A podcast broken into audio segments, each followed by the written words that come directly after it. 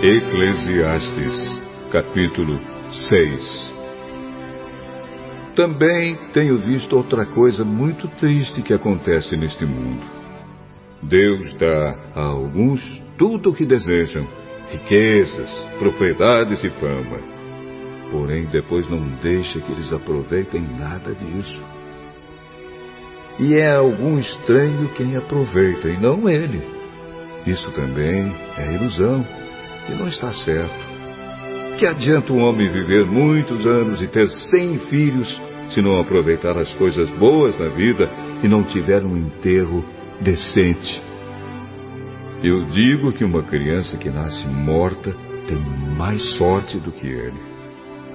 É inútil a vinda dessa criança.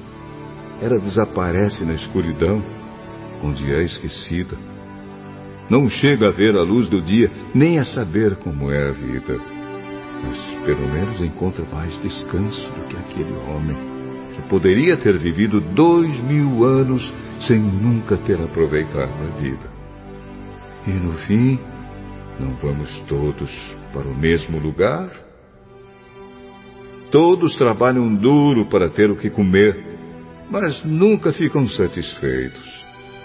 Que vantagem tem o sábio sobre o tolo? Que vantagem tem o pobre em saber enfrentar a vida? Isso também é ilusão, é correr atrás do vento.